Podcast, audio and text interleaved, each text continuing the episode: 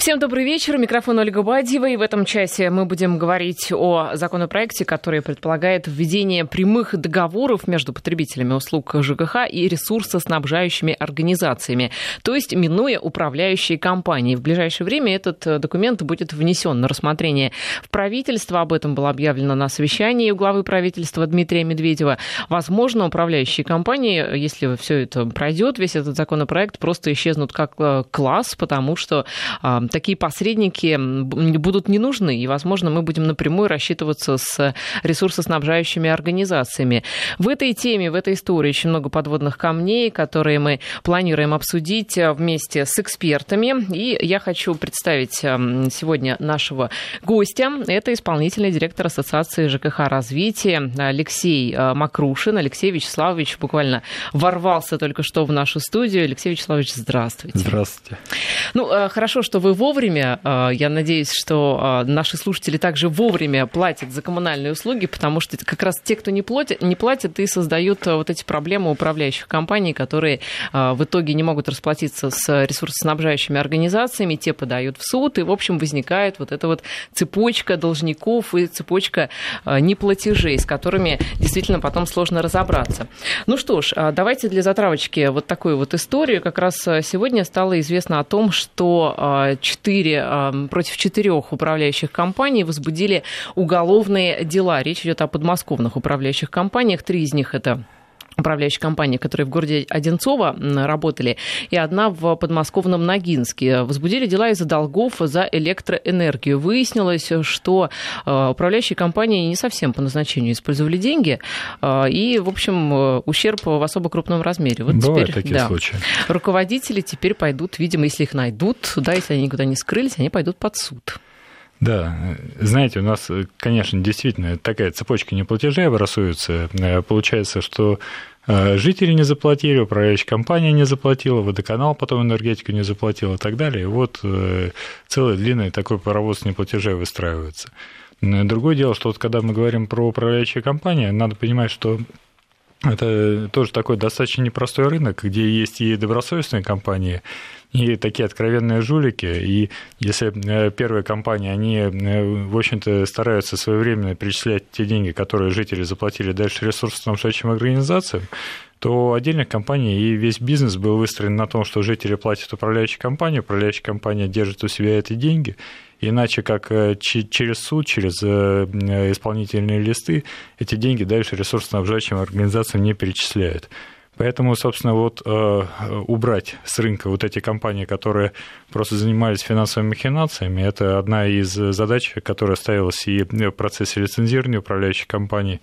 И вот э, сейчас энергетики более агрессивно начинают в этой сфере действовать, потому что долгов накопилось действительно много. Поэтому, конечно, несколько таких э, случаев образцов показательных с компаниями, которые просто держат у себя деньги и дальше никому не отдают. Люди заплатили, а э, конечный поставщик услуг денег не получил. Вот с этим, конечно, надо бороться. Алексей Вячеславович, давайте разберемся вообще, что это за зверь такой управляющей компании. Ну, во-первых, а, за счет чего они живут, потому что, насколько я знаю, вот те деньги, которые они получили, они все должны их отдать от, я имею в виду, от пользователей, да, от собственников квартир, они их все должны отдать а, ресурсоснабжающей организации. Вопрос, а, собственно, вот на что существуют эти управляющие компании? Они же маршрута себе никакой не оставляют. Смотрите, у нас э, в платежке есть жилищные и коммунальные услуги. Вот плата за содержание жилого помещения – это та плата, которая достается управляющей компании, то, что она тратит на текущий ремонт, э, на уборку квартирного дома и так далее. Вот этот платеж, он в среднем где-то четверть э, платежки составляет. И... Ну, то есть в эту сумму входят и просто услуги управляющей да, конечно, компании. Да. Конечно. Получается так, что управляющая компания собирает за 100% э, услуг э, деньги, а себе оставляет только 25%, а 75% перечисляет ресурсоснабжающим организациям.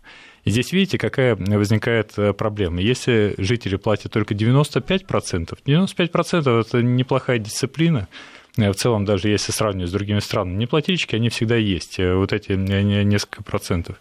Если управляющая компания собирает 95%, получается, что 75% надо перечислить ресурсоснабжающей организации, и ей уже на ее собственные услуги остается не 25, а 20. Ну, тоже да? неплохо. Жить Но, можно. Вы знаете, с одной стороны, неплохо, но зависит от объема задач, которые стоят управляющей компании. И получается так, что если управляющая компания недобросовестная, да, она все эти 100% как-то у себя крутит, потом начинает перечислять с опозданием ресурсоснабжающим организациям. Есть компания добросовестная, то для нее эти 5% неплатежей в ее собственные платежи это 20% э, выручки. Это э, очень большая сумма, и поэтому как раз э, говоря про переход на прямые договоры, многие управляющие компании очень хотели бы, чтобы им платили их 25% и, собственно, все. А деньги ресурсоснабжающим организациям перечислялись бы им напрямую, чтобы не управляющая компания отвечала за долги, а каждый житель отвечал уже за долги перед ресурсоснабжающей организацией, которую он, собственно, по факту имеет. Если... Здесь совершенно логичный вопрос, зачем тогда нужна вообще управляющая компания? Э, управляющая компания выполняет не только функции финансового посредника, управляющая компания оказывает очень много работы, связанных э, с непосредственным управлением содержанием квартирного дома. Ну, чтобы... например, ну, так, чтобы мы понимали, собственники квартир. Но у нас есть э, и текущий реборд. Во-первых, это все, что связано с уборкой. Уборка и дома, и придомовой территории. Если есть контейнеры, мусоропроводы, контейнерные площадки, уборка их тоже входит в обязанности управляющей компании. Это текущий ремонт, чтобы дом выглядел красиво, внутри все было покрашено, отремонтировано, не было никакой опасности для граждан, если где-то вдруг появилась трещина, крыша, подвала, Э, содержание всего многоквартирного дома – это задача управляющей компании. Ну, то есть э, без нее получается никак. И вот эти истории о том, что управляющие компании вообще уйдут в прошлое, они будут не нужны, на самом деле все неправда. Вы знаете, когда э, у нас была раньше распространена форма непосредственного управления многоквартирным домом, когда не было управляющей компании, а жители нанимали компании на какие-то отдельные виды работ. Это больше существовало как, скажем так, некоторые просто э, уход от неудобств, связанных э, с применением жилищного законодательства, но тем не менее э, практика показала, что гражданам очень тяжело организоваться по любому вопросу. Вот если вы захотите, например, в подъезде собрать деньги на то, чтобы сделать для консьержки помещение и поставить домофон и так далее, вы сразу поймете, что у вас 10 квартир отказались платить, у вас есть люди, которые хотят больше услуг, есть люди, которые хотят меньше услуг, и по каждому вопросу Э, договариваться практически невозможно. Э, проще, на самом деле, нанять профессиональную организацию, которая будет всем этим заниматься, э, на общем собрании определить перечень работы, что ей вменяется в обязанности, и дальше уже жить вместе с ней. То есть управляющие компании останутся, да, говоря Конечно. простым языком? Конечно, они есть везде, и они останутся и у нас. Но тогда а, вот этот перевод напрямую на а, финансирование, финансирование ресурсоснабжающим организациям, какие здесь могут быть подводные камни? С одной стороны, все хорошо, да, мы платим напрямую, а, значит, эм, снабжающая организация взыскивает напрямую с нас долги, управляющая компания вроде бы как здесь ни при чем, и все довольны, и управляющая компания, да, и ресурсники, и мы. Здесь, э, здесь какая ситуация? Э, Э, во многих случаях, там, где управляющая компания хорошая и э, хорошо работает с гражданами, никто переходить на прямые договоры не хочет. Потому что если у тебя есть работающая система, зачем, э, в общем-то, ее ломать? Управляющая компания какое преимущество? Она близка к гражданам, да, она живет в этом доме. Ну да, может можно зайти, там, постучать в дверь и сказать, там, дорогой товарищ, заплати, пожалуйста, за жилищные коммунальные услуги. Э, по крайней мере, они близко, да, но э, если управляющая компания работает не очень качественно, если она накопила долги, вот в этом случае ресурсоснабжающая организация уже э, начинает переживать и говорит, нет, давайте-ка мы лучше непосредственно с жителями заключим договоры, и жители будут платить непосредственно нам. И практика компаний, которые работают в нескольких субъектах, у нас, например, есть Э, водоканала, которые в 10 субъектах работают. Там, где э, переход на прямые договоры состоялся, там платежная дисциплина выше, там денег э, собирается больше, потому что я имею в виду, денег собирается больше ресурсоснабжающими организациями, потому что вот этот посредник, он из системы исключен. Конечно. А почему все-таки больше денег-то собирается? Э, потому что все-таки э, более, э, более эффективно работают с потребителями. Многие управляющие компании, вот те компании, которые добросовестные. Это много таких и больших, и небольших частных компаний. Они работают на этом рынке, они, стараются, они пришли надолго, они хотят капитализировать свой бизнес. Они работают в белую. Но многие компании просто накапливают определенное количество долгов. Вот понимаете, какая тонкость? Например, житель может заплатить управляющей компании, управляющая компания направила деньги не э, ресурсоснабжающая организация, а покрасила скамеечки, поставила цветочки в подъезде и так далее. Э, денег нет, они потрачены на эти цели, э, на ней висят долги, а жители довольны, да, потому что в доме красиво, они говорят, какая хорошая управляющая компания. Вот э, есть и такие эпизоды, когда управляющая компания действительно вот дополнительные деньги тратит на жителей, ресурсоснабжающим организациям деньги не перечисляет, они ее защищают.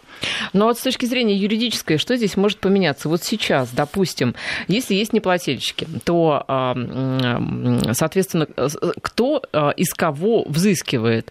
Ресурсоснабжающая компания взыскивает, ну, пытается, да, подает... С управляющей организацией. С управляющей. А управляющая, она что, Жителя. сама разбирается или подает в суд на жителя? Ну, Какие меры ком... воздействия? Э, э, управляющая компания сначала проводит воспитательные беседы, а потом уже имеет возможность обратиться в суд, и суды достаточно быстро рассматривают эти вопросы, уже в судебном порядке истребуется эта задолженность. Э, надо понимать, что лучше всего механизм воздействия на должников работает, когда есть возможность ресурс отключить, например, электроэнергия когда отключается электроэнергия, люди платят после этого сразу. А управляющих компаний есть такая возможность?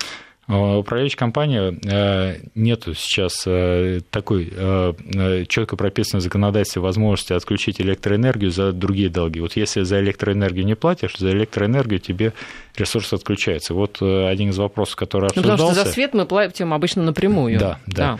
Ну, по крайней мере, в Москве. Угу. Если у нас свет был бы в общей платежке и за все услуги ЖКХ в совокупности накоплены были бы долги, тогда можно было бы отключать э, электричество, да, но поскольку у нас платежка по электричеству отдельная, то у нас э, получается, что за свет не заплатил, тебе электричество отключили. Э, за другие услуги не заплатил, например, за водоснабжение, водоотведение, отключить крайне тяжело. Есть... Это технически тяжело? Это технически есть, например, возможность отключить водоотведение, но, честно говоря, это, во-первых, дорого, во-вторых, это не очень, не очень хорошая история, и для инженерных систем можно что-то э, э, повредить. Э, все-таки все-таки энерго...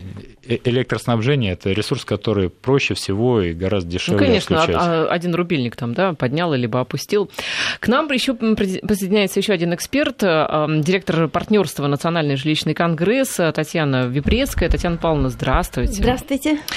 Мы уже обсудили, в общем, хорошо это либо плохо, что управляющие компании ну, исключат да, вот из этой цепочки. Сейчас пытаемся разобраться, что поменяется, может поменяться там вот с юридической точки зрения.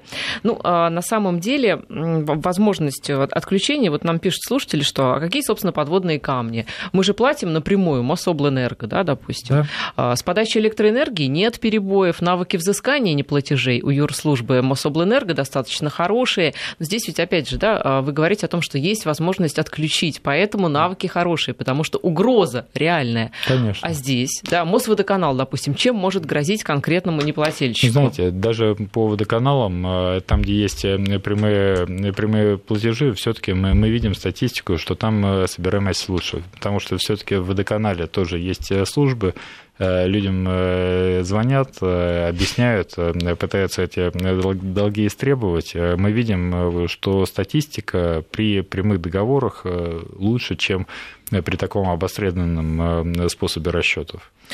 А проблема скорее больше в том, что э, у жителей возникает несколько платежных документов, э, там, где сейчас прямые договоры используются, они много где используются. Там есть несколько платежек, но, в общем-то, люди к этому достаточно быстро привыкли, и уже много где существуют агрегаторы, которые позволяют или там через Сбербанк, или через другой банк, э, через всевозможные программы оплатить жилищно-коммунальные услуги очень просто и очень быстро. Татьяна Павловна, вы согласны, что если мы будем платить напрямую э, ресурсным организациям, то собираемость будет выше? И неплательщиков меньше, соответственно. А, я думаю, что э, картина будет приблизительно одна и та же, но а, преимущество появится в первую очередь у наших собственников, потребителей. А, ведь мы понимаем прекрасно, что не управляющая компания предоставляет данный вид услуги, а предоставляет все равно ресурсоснабжающая организация.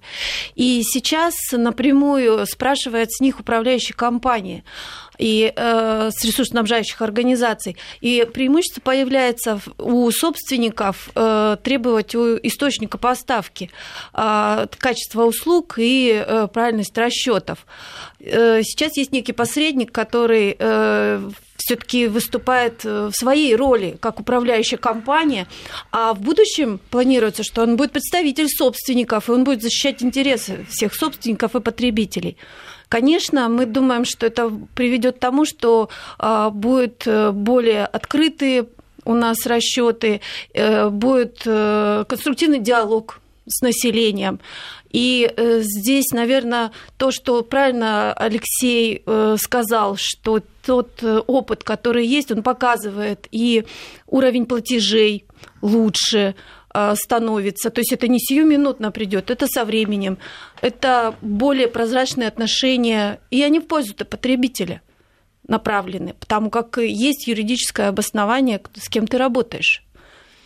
Вот нас спрашивает Максима, а, например, водоканалу понравится сразу столько плательщиков? А, ну вот у них возникнет, да, вместо одной управляющей компании, это же придется менять всю бухгалтерию и вообще набирать каких-то сотрудников, чтобы работали непосредственно, да, со всеми этими плательщиками и неплательщиками. По-разному. Э, например, Мосводоканалу эта идея категорически не нравится. Да? Почему? Э, потому что представить себе, сколько плательщиков появилось бы, да, если мы одномоментно пришли бы на прямые договоры, это, конечно, провести договорную кампанию, э, содержать достаточно большой абонентский отдел э, и так далее.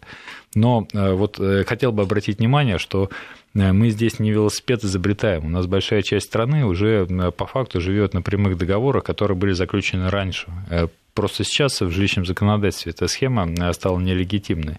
И, э, и водоканалы, и другие ресурсоснабжающие организации э, вполне могут э, с этим работать, просто здесь требуется некоторый переходный период. И вот как мы обсуждаем, здесь есть возможность выбора те управляющие компании, которые нормально с задолженностью работают, с ними можно сохранить существующую форму отношений. С другими компаниями, которые накапливают долги, надо уходить на прямые отношения. Так можно просто сменить одну управляющую компанию на другую, если вы не хотите напрямую общаться да, с водоканалом, например. Ну, э, об этом идет э, речь. Э, если, допустим, представьте себе ситуацию, если жители управляющей компании довольны, но тем не менее за управляющей компанией имеются достаточно большие долги. Менять управляющую компанию или не менять? Все-таки здесь жители должны окончательно определяться, кто у них будет заниматься управлением да, на квартирном доме дом. Прошу прощения, а жители вообще в курсе, а, могут ли они быть в курсе, что за управляющей компанией долги? Их кто-то об этом извещает? Да, у нас э, это полностью освещено на реформе ЖКХ и в ГИСе ЖКХ. Ведь каждая управляющая компания обязана отчитываться раз в год э, и вывешивать свой э, финансовый отчет. Там видно, кому сколько должен. И отдельно есть целый прям э, перечень, в котором указывается, какой организации сколько долгов. А Единственное, что там не выделено, а это все ли принадлежит этот долг населению конкретно, вот, собственно, или это управляющая компания задолжала? Так это очень важный разницу. момент. Да, и здесь Мы надо хотим, понять, да. что управляющая компания может управлять тысячами многоквартирных домов, понять, вот какая задолженность Чей именно дом задолжал, да, да. у твоего дома. Это такое приключение. Поэтому если гражданин захочет понять, а что происходит в его доме, надо на самом деле мучить управляющую компанию все-таки не, не так, что это просто, что зашел в интернет и понял э, картинку, которая непосредственно в твоем доме имеется по долгам. Но тут, видите, у нас, кстати, вот в доме, в котором я живу, там много квартир, и сейчас идет, э, ну, там что-то собирает подписи э, насчет того, чтобы поменять управляющую компанию. Чем-то недовольна у нас инициативная группа. Э, собирается менять на другую управляющую компанию. Но, вы знаете, вот честно, я бы рада поучаствовать в жизни дома. Но у меня нет информации, чем одна компания отличается от другой. И, допустим, насколько вторая компания будет лучше, да, качественнее работать. Ведь пока не начнешь работать, не проверишь, веришь, я не знаю, как она другими домами управляет. Поэтому, мне кажется, вот собственникам очень сложно в этом вопросе самим разобраться. Ну, вы знаете, собственники обычно этим занимаются тогда, когда у них появляется какая-то проблема. Вот я помню, у меня тоже на территории очень плохо чистился снег зимой. Была управляющая компания от застройщика. В итоге собрались, приняли решение организовать ТСЖ и уже сами выбрали инициативную группу, э, сделали товарищество собственников жилья, надо сказать, что результат э, появился очень быстрый и был очень нагляден. Поэтому я То есть вы советуете да, менять? Не, не, не только э, менять э, управляющую компанию, но и создавать ТСЖ. При этом ТСЖ может нанять дополнительную управляющую компанию. Это не исключает само, самого существования ТСЖ как организации граждан. Ну что ж, давайте прервемся на новости. Я напоминаю, что в студии у нас директор партнерства Национальный жилищный конгресс Татьяна Випрецкая и исполнительный директор Ассоциации ЖКХ развития Алексей Макрушин. Возвращаемся, возвращаемся в эфир. Я напоминаю, что у нас эм, в студии э, директор партнерства Национальный жилищный конгресс Татьяна Випрецкая и исполнительный директор Ассоциации ЖКХ развития Алексей Макрушин. Мы говорим об управляющих компаниях, о том, э, каковы их будущее, нужны ли они э, вообще нам. Здесь вопрос денег конечно же, очень важный. И вопрос, поменяются ли как-то цены на услуги? Вы знаете, мне кажется, да. Потому что э, когда жители совместно с управляющей компанией начнут э, изучать, почему они много платят, Сейчас это практически сложновато сделать. А при прямых договорах э, житель будет более доступен контролю. И сейчас в настоящее время э, это такая ситуация, которая не позволяет э, до конца урегулировать этот вопрос. Когда житель будет требовать сделать перерасчет, то в результате очень будет положительный опыт. А, и показатели, говорят, там, где а, прямые договора уже существуют, там жители э, платят на несколько процентов меньше из-за того, что они контролируют свое потребление в доме. Ну, то есть просто по счетчикам, потому что, или как? Потому что, потому что контроль. А контроль над, над, над чем именно контроль-то?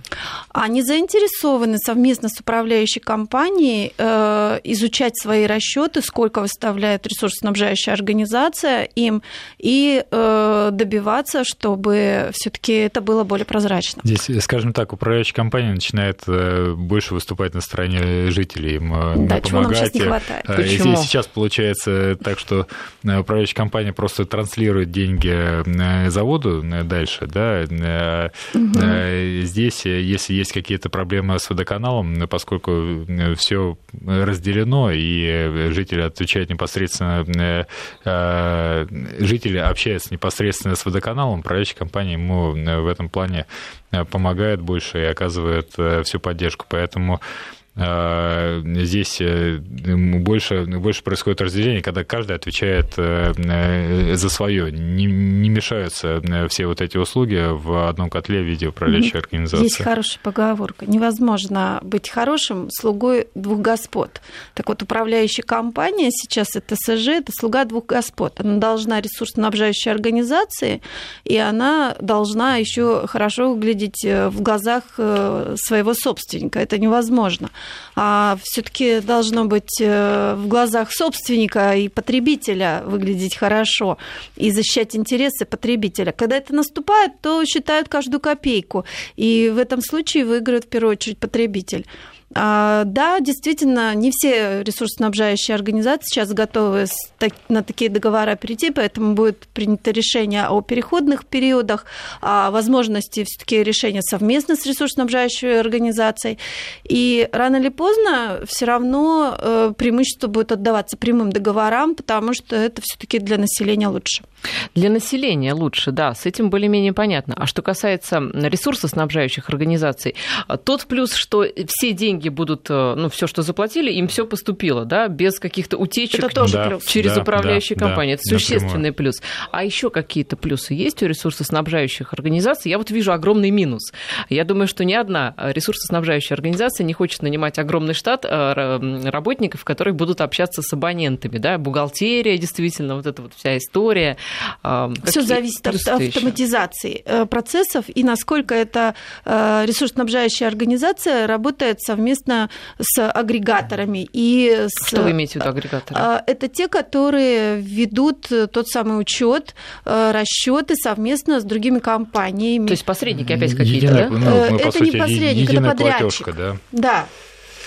Э, основной плюс э, для организации, конечно, это дополнительные несколько процентов э, повышения собираемости. И взвешивая все за и против, там, где накапливаются большие долги, а нас в целом долги по ЖКХ превышают триллион двести миллиардов рублей, ну вот так, на секундочку. Это у вас откуда такие Вы знаете, данные? в совокупности, вот если посмотреть данные Росстата, если мы посмотрим в совокупности объем задолженности в ЖКХ, сколько должны управляющие компании, водоканал, Э, теплоснабжающие организации и так далее, вот эта сумма вместе, это триллион 230 миллиардов рублей эм, э, ну, по, у вас очень на, прям на середину такие, этого года. Да, у вас такие страшные цифры, потому что да. вчера на совещании как раз в правительстве звучали вот такие вот цифры. Общий долг 250 это, миллиардов это, рублей. смотрите, это, видимо, долг управляющей компании. Да? А, Если угу. мы посмотрим долг населения, долг управляющей компании, долг водоканалов, долг теплоснабжающих организаций и так далее, вот в совокупности это триллион 230 миллиардов рублей по состоянию на 1 июля. И э, вот для сравнения, величина всех платежей населения в ЖКХ немногим выше 2 триллионов рублей. То есть вот э, для самих организаций а, объем накопленных долгов, он э, становится уже просто неподъемным. А это гигантские суммы. Поэтому даже несколько, э, вот чтобы мы понимали масштаб проблемы, если повысить собираемость на 2%, а, это с населения дополнительно 40 миллиардов рублей в год. Это а, огромная сумма, поэтому эти 2% э, стоят того, чтобы э, за них побороться, и э, если надо и создать абонентские службы, чаще общаться с населением и так далее, поэтому это большая сумма, игра стоит свеч. Вот нам пишет слушатель, что не надо ничего изобретать, собственник должен иметь возможность платить тому, кто дал ресурсы, а не дяде, который может исчезнуть. Но все таки вот мы сейчас расхваливаем этот законопроект, но наверняка у него тоже есть какие-то минусы и какие-то возможные осложнения всего этого. Вы знаете, осложнения будут у тех, кто не стремится в будущее. А как и управляющая компания, так и РСО, они в одинаковой ситуации. Сейчас век информационных технологий, и мы э, не просто переходим на прямые договора, мы переходим на некую новую теперь ступень развития договорных отношений. У нас даже договора планируется заключать в электронной форме, и это тоже позволит... В типовой э, форме. Да, да, в типовой форме. Поэтому, если это 10 лет назад рассматривать, это было невозможно. Сейчас мы говорим о том, что это возможно э, сложности действительно будут, э, ну, как в любой организации, которая еще не на том уровне. Просто вот эту техническую работу по заключению большого количества договоров, э, по выставлению счетов и так далее, э, в современных условиях ее все-таки проще сделать, чем раньше, потому что и много программных продуктов, много уже баз данных, э, ГИС ЖКХ когда-то заработает. Поэтому организация вот этого процесса технически становится гораздо проще, действительно, чем она была 10 лет назад. Поэтому и многие, многие компания уже к этому готовится, и, в принципе, технические возможности для этого есть. Ну, то есть получается, что управляющие компании будут заниматься только, как вы говорите, цвета, да. цветами в подъезде, да. Текущим ремонтом, да. Стены красить, э, заниматься там уборкой. и получать деньги только за это. Но здесь, конечно, будет очень просто, просто оценить работу управляющей компании. Если стоят цветы в подъезде, двери покрашены, то, в общем, все хорошо. А если трубы холодные, батареи холодные, это, пожалуйста, уже к теплоснабжающей организации. Вот, а, вот. Э, здесь такой, Нет. То, э, здесь такой тонкий момент, вокруг которого тоже достаточно много э, баталий разворачивается. Если у вас в кране течет коричневая вода, кто виноват? На самом деле здесь может быть виноват как, сверху, как водоканал, так может быть и Э, есть проблема в самом многоквартирном доме, потому что мы знаем состояние труб, угу. которые в доме. Поэтому система будет выстроена таким образом, что оплата по вот этому ресурсу будет прекращаться, и дальше уже водоканал вместе с управляющей компанией будет разбираться, где на самом деле есть проблемы. Если проблема есть до входа в дом, то есть водоканал поставляет некачественную воду, то водоканал будет нести штрафные санкции. А если проблема внутри дома, то водоканал уже будет выставлять затем претензии управляющей организации. Но было принято решение, что все-таки сначала будет сокращаться плата, которая поступает в водоканал, а дальше водоканал, как профессиональный участник рынка, будет с другим профессиональным участником рынка, с управляющей компанией выяснять, кто же виноват. Вот мы и нашли ложку дегтя во всей этой истории. Вот это вот двойная, двойная ответственность, да, что-то случается, не очень понятно, к кому идти. Ведь у тебя и управляющая компания, и э, ресурсоснабжающая организация. Это не двойная ответственность, это как раз ответственность э, жестко распределенная.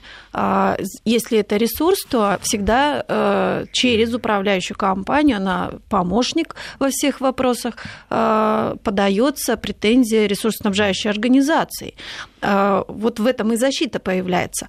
А если управляющая организация сама виновата, ну, извините, она хоть и подаст, но она понесет сама расходы и возместит это потом в любом случае э, из своего кармана. Здесь получается система следующая. Управляющая компания – это единое окно. Она сохраняется как единое окно. Это прямо в законопроекте прописано.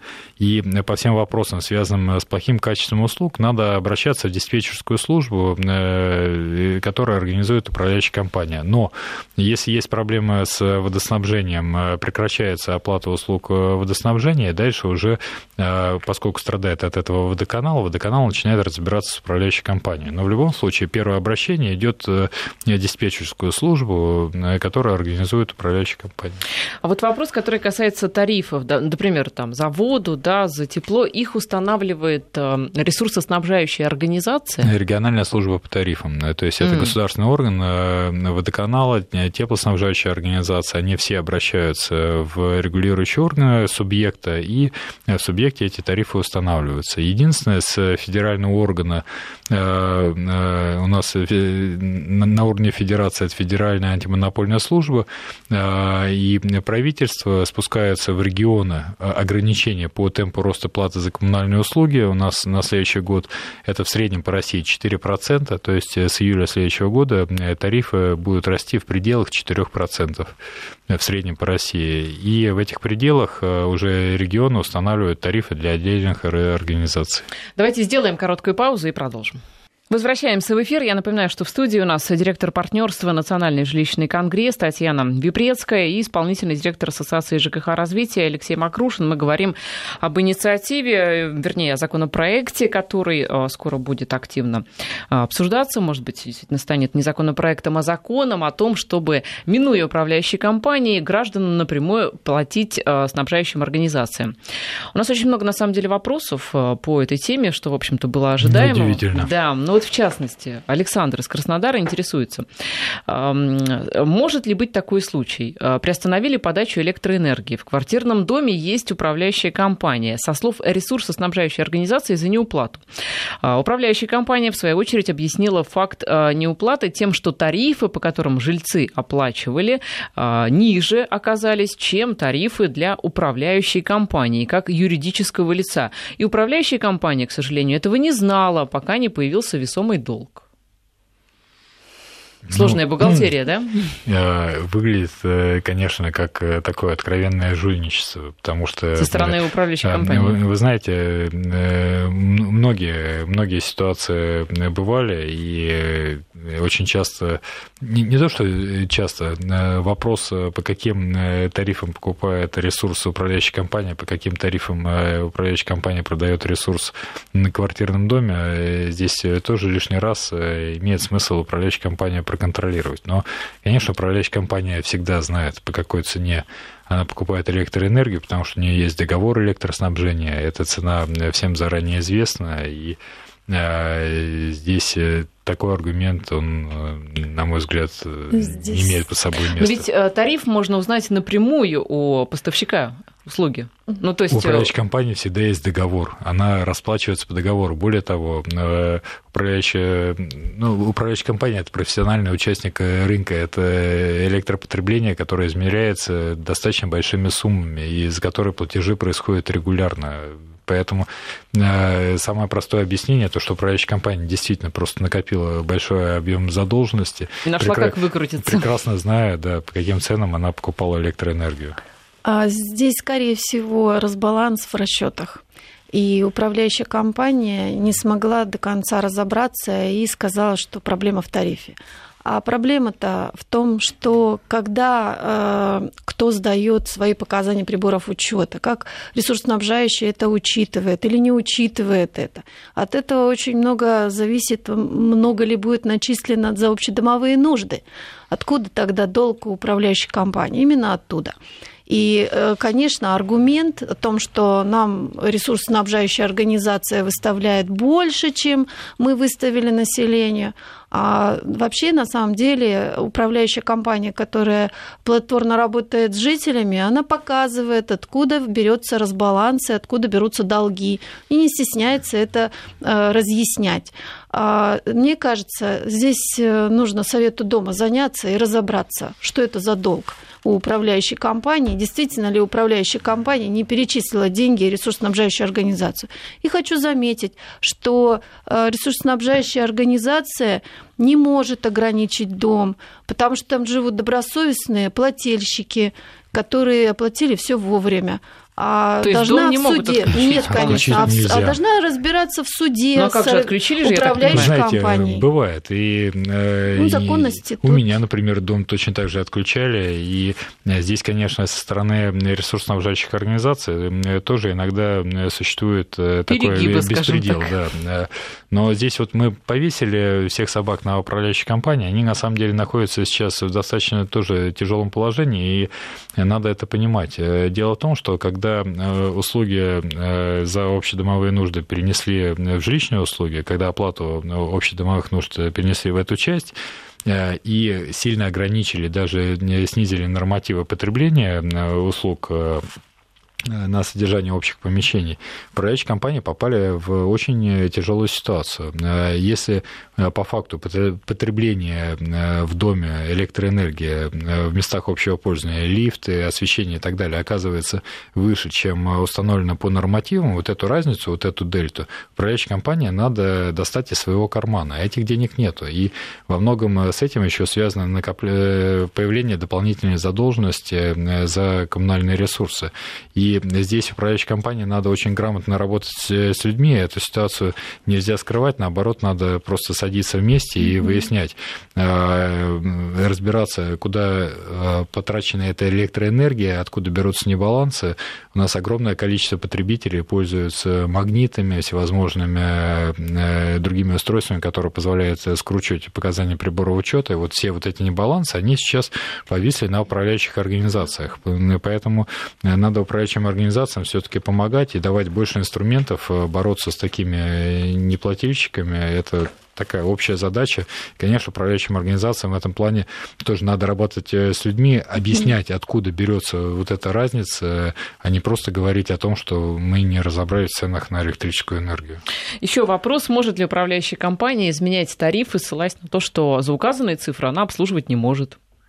Она имеет право изменить плату за жилое помещение только на основании решения общего собрания. И Собрание второй... кого? Собственников. Собственников угу. помещений многоквартирного дома. А второй вариант, когда собственники не определились с таким решением, то э, они идут в орган местного самоуправления и просят принять такое решение. Орган местного самоуправления должен ответить или сослаться на действующий документ, который устанавливает такую плату. И управляющая компания должна к данному дому применять именно такую плату. Но это в том случае, если заключен договор управления, если утвержден перечень работ. А, просто так сама управляющая компания поднимать ничего не имеет права. У нас э, был всплеск и вопрос, когда э, плата за общедомовые нужды была принесена в жилищную услугу. Э, в Впоследствии были изменены нормативы потребления, изменены тарифы. Да, в этом случае это решение органов власти по изменению тарифа норматива на коммунальный ресурс. Но хотя это в плате за жилье. Но они как Поэтому, раз, как правило, снизились. Да, да. ну тут э, в зависимости от того, как еще тариф э, был принят, поэтому у кого-то снизились, у кого-то они... В большинстве случаев снижение произошло. Поэтому... А как вообще, вот я не очень понимаю, как э, управляющая компания может говорить, э, что я э, не могу обслуживать вас за указанные цифры, ведь она-то покупает, ну, условно говоря, да, должна вот эм, перечислить ресурсы снабжающей организации по тому тарифу, по которому ей платят собственники как-то она ну, не может... Представьте себе, Там что в дом поступила электроэнергия на 100 тысяч рублей. Угу. Да, и э, жители, вроде бы, можно было бы эти деньги собрать, и какая-то часть за общедомовое потребление, какая-то часть жителей. Но если у человека стоит прибор учета, который дистанционно с помощью пульта может менять э, показания, э, вот эта вот разница, то, что житель своровал, э, кто оплатит? Никто не оплачивает. И вот этот э, долг, он повисает на управляющей компании. И э, таких э, ситуаций, к сожалению, тоже достаточно много. К сожалению, пока способа борьбы эффективного с подобными махинациями не найдено, но он сейчас очень активно ищется. Только к совести, если взывать, да? Мне кажется, это единственный, на самом Но, деле, способ. Вы знаете, э, раньше же, э, когда эти расходы распределялись между всеми жильцами, это всегда была проблема, но все понимали, что если сосед поставил такой приборчик, за него заплатят все остальные соседи. Да. И было очень большое напряжение между людьми. Угу. Вот сейчас это напряжение убрали, но этот долг повис на управляющей компании. А долги остались, да. Ну Они что ж, на самом деле, мне кажется, эта тема для, не для одного, для нескольких разговоров, так что приглашаем вас еще в эту студию. Сегодня с нами был а, исполнительный директор Ассоциации ЖКХ развития Алексей Макрушин и директор партнерства Национальный жилищный конгресс Татьяна Випрецкая. Спасибо. Спасибо.